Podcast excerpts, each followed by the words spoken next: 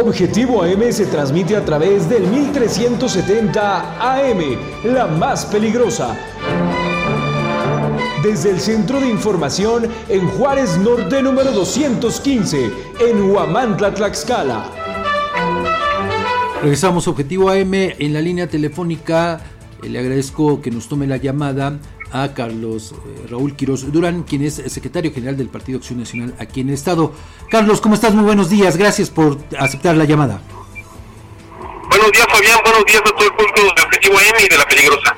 Muchas gracias. Oye, bueno, pues eh, anoche, eh, pues prácticamente sin moverle ni una coma, ni una palabra, fue aprobado el presupuesto de, de egresos para el ejercicio fiscal precisamente del próximo año, en el que se ejercerán más de 27 mil millones de pesos. ¿Cuál es tu opinión, Carlos? Pues no sorpresa, Fabián. El Congreso está sacando todo tal y como se lo mandan del Ejecutivo Estatal. Ahorita el presupuesto únicamente es observado o señalado por declaraciones en torno a que se ejerza de manera transparente y que no se use con fines electorales. Pero sin una observación, sin un comentario, sin un, sin un pronunciamiento en torno a alguna asignación especial a los sectores vulnerables que tenemos en el Estado, a las afectaciones que hemos recibido en torno al sector agrícola, al sector salud, al tema de seguridad,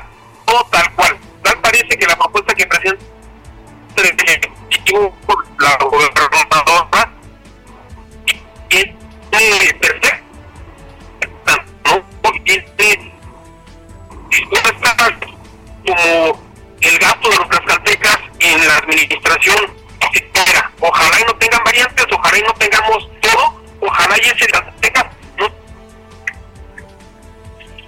bueno, estamos teniendo, estamos teniendo problemas con la eh, comunicación, pero bueno, pues esperemos que, no se vuelva a cortar, Carlos. claro, y bueno, pues llama la atención esto que, eh, pues además, dos áreas importantes del gobierno que eh, pues al frente están precisamente las hijas de la gobernadora, son las que van a manejar en un periodo, en un año electoral, pues alrededor de mil millones de pesos de manera conjunta. Pues se manejaba que su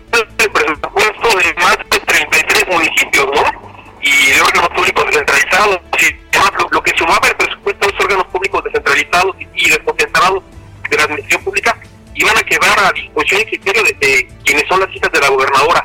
Yo, creo que ahí el, Congreso tiene que ponerse mucho las pilas, el órgano de fiscalización tiene que estar muy al pendiente, pero también los medios, la sociedad, los partidos políticos tendremos que hacer lo propio y señalar de manera contundente cualquier situación que podamos observar. Sin duda alguna. Y bueno, pues eh, Carlos, eh, pues habrá que estar bien, lo dices, pendiente de cómo pues se da el eh, manejo de estos recursos para el próximo año, pero pues lo que nos deja ver de entrada desde el momento en que se manda el paquete económico para el próximo año, pues es que eh, no hay recursos suficientes, por ejemplo, para el campo, ¿no? Un sector que está dañado no de ahorita, de hace muchos años, pero todo parece indicar que gobiernos van, gobiernos vienen y es un de, uno de los sectores a los que menos atención se le pone. Y lo vamos a ver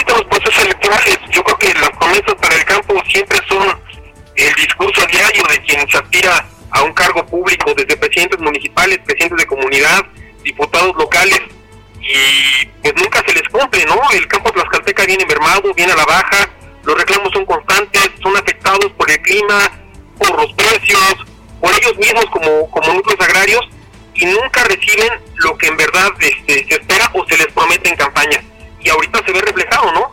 Yo creo que también hubo promesas de campaña en, el proceso de elección de la gobernadora en torno a los apoyos al campo y ahí se ve lo que vale el campo para Tlaxcala.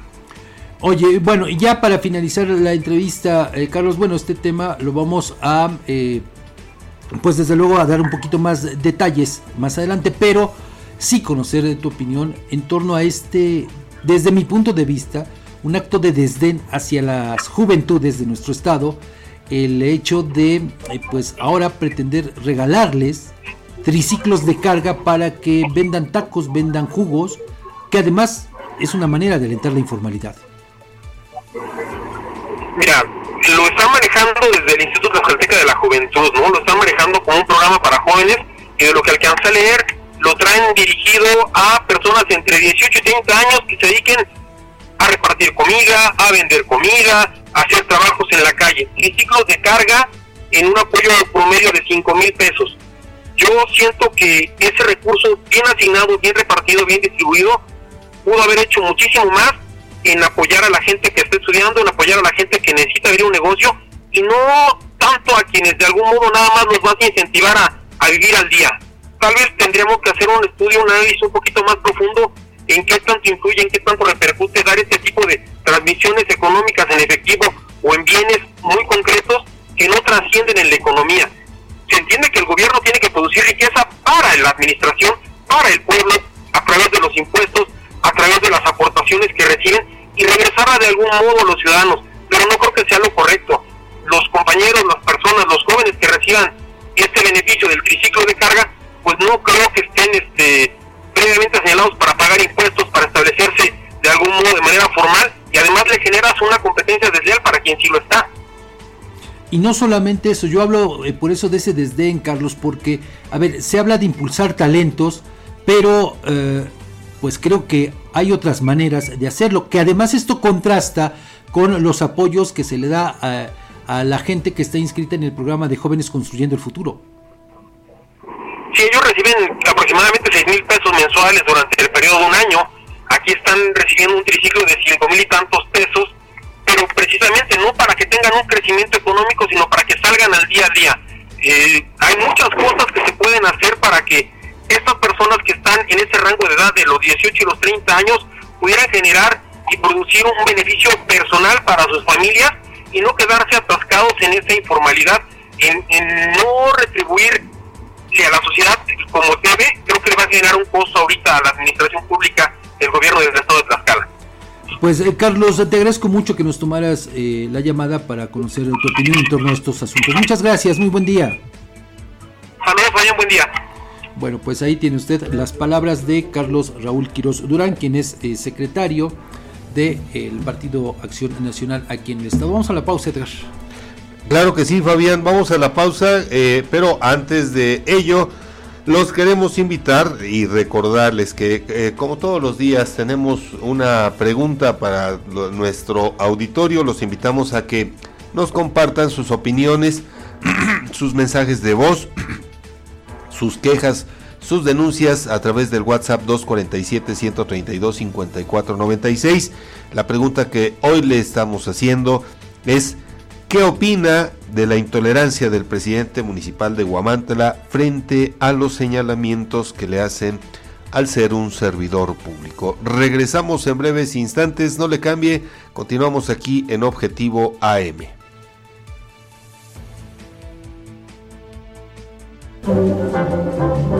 Objetivo AM se transmite a través del 1370 AM, la más peligrosa desde el Centro de Información en Juárez Norte número 215, en Huamantla, Tlaxcala.